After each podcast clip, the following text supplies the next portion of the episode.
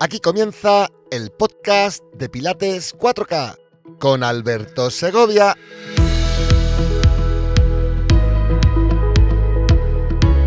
Capítulo 21. La conciencia y la conciencia, tan diferentes como necesarias. Hola, soy Alberto Segovia de Pilates 4K, la plataforma de Pilates en habla hispana, y quiero dar la bienvenida a todos los pilatistas, pilateros y pilateras del planeta a este vuestro podcast, el único sitio en el que además de entretenerte y descubrir cosas nuevas, aprendes aunque no quieras. Cada capítulo está diseñado para ser una píldora de aprendizaje de unos 9 minutos de duración, en el que abordaremos un tema muy concreto sobre este maravilloso método de entrenamiento y filosofía para la vida, que es el método Pilates. También tendremos capítulos especiales de una hora aproximadamente en los que entrevistaré a los mejores entrenadores y entrenadoras del método Pilates Internacional en habla hispana, debatiendo los temas de actualidad, comentando sus experiencias personales y confrontándoles ante El Testamento según Joe Pilates. nuestro cuestionario más intimista. No te lo puedes perder.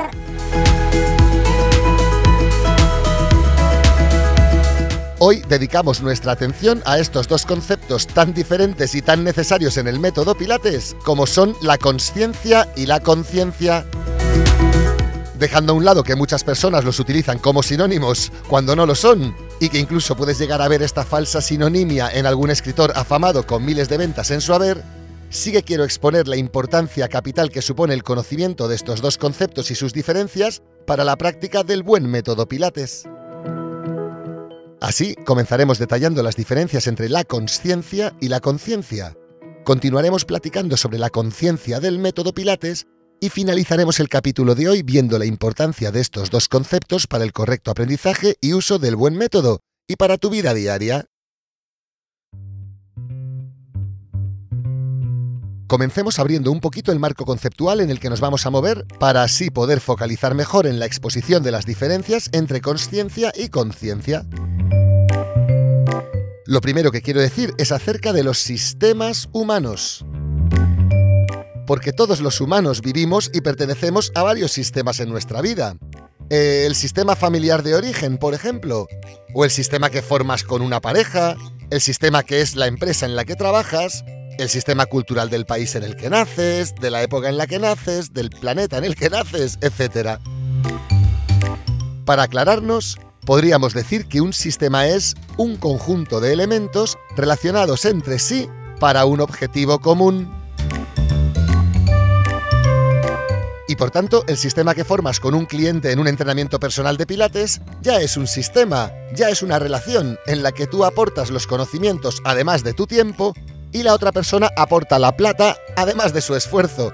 Y todo esto en busca de un objetivo común, que es practicar un buen método Pilates y que la persona se beneficie de ello. Lo mismo sucede con el sistema que forman las personas integrantes de una clase de Pilates colectiva o grupal. Eso en sí mismo ya es un sistema, en el que todos aportan para conseguir el objetivo común de practicar un buen método Pilates. Y aquí es donde viene lo que a mi parecer es milagroso y fascinante. Tanto en el sistema más pequeño del que formas parte, es decir, la relación contigo mismo o contigo misma, como el sistema más grande del que eres integrante, es decir, la humanidad, en todos ellos se cumple sin excepción la presencia de la conciencia y de la conciencia del sistema.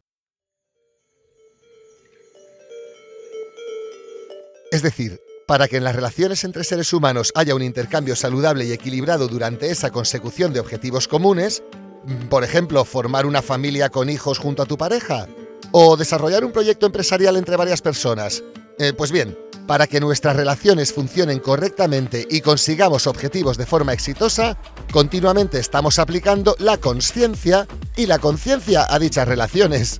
O deberíamos. La conciencia, por su parte, es universal. Es decir, solo hay una y es para todos igual. Visto de otra manera, o se es consciente o no se es consciente. Pero no se puede ser consciente a medias o consciente a mi manera. Tampoco es posible tener buena conciencia o mala conciencia, ya que la conciencia no es más que una. Y su explicación desde el punto de vista científico sigue siendo un misterio. Así como la conciencia es universal, todos tenemos la capacidad de ponerle conciencia al momento y mirar las cosas tal y como son, sin filtros, sin juicios, sin prejuicios. Por tanto, la conciencia dice algo así como, lo que es, es. Y no entra a valorar si está bien o si está mal, no entra a valorar si es bueno o es malo. Por el otro lado, por el lado contrario, si hablamos de la conciencia, tenemos que decir que esta, lejos de ser universal como era la conciencia, es individual. Es decir, cada uno tenemos la nuestra. Por eso aquí se puede hablar de tener la conciencia tranquila, tener buena o mala conciencia, la voz de la conciencia, etc. Esta conciencia la forjamos en los primeros 10-12 años de edad, aunque se va rehaciendo a sí misma con los años y las experiencias vividas.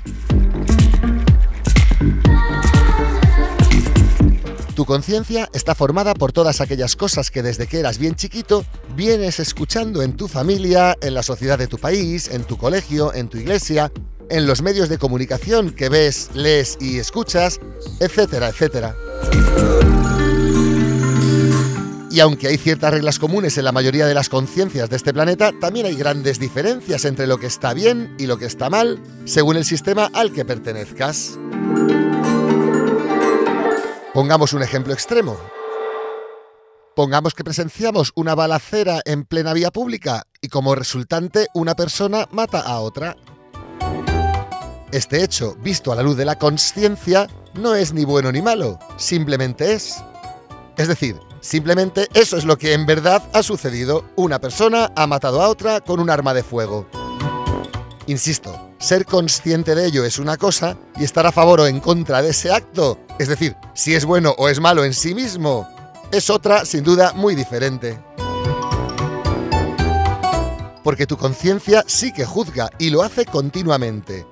Es más, posiblemente estés juzgando de mala persona al que apretó el gatillo en nuestro ejemplo anterior y juzgas continuamente todo lo que ves que sucede y lo catalogas en bueno o malo según los valores morales y éticos que hayan sido la guía de tu vida y de tu buena conciencia hasta ese momento. Porque sigamos con el mismo ejemplo, pero ahora míralo desde la conciencia de una familia de gángsters de la Cosa Nostra italiana. Puede ser que esa muerte sea tan beneficiosa para el clan, para el sistema, que todos estén contentos, y al que tu conciencia etiquetaba de asesino, la conciencia de ellos le etiquetará como un auténtico héroe y estarán felices y lo celebrarán y dormirán con su conciencia bien tranquila. Porque en la conciencia de los gángsters matar en determinadas situaciones es un acto bueno, justo y necesario. Por esquizofrénico y sin sentido que parezca bajo la visión de la conciencia de Alberto Segovia o de la tuya propia. Y ahora, habiendo entendido que la conciencia es universal y única, o se es consciente o no se es consciente, y que la conciencia es individual de cada sistema, la conciencia del sistema familiar al que pertenezco, del sistema empresarial al que pertenezco, del sistema social al que pertenezco, etc., hemos llegado al momento justo en el que nos toca abordar la importancia de estos dos conceptos en el método Pilates. La conciencia en el método Pilates es fundamental. ¡Fundamental! Si no eres consciente de lo que sucede en ti y en tu cuerpo mientras está sucediendo, ya te puedo anticipar que no mejorarás en la práctica del buen método y te creerás que estás haciendo un buen pilates, pero no será verdad. La conciencia sirve precisamente para saber que lo que es, es, y darle la importancia que tiene y dejar de autoengañarnos.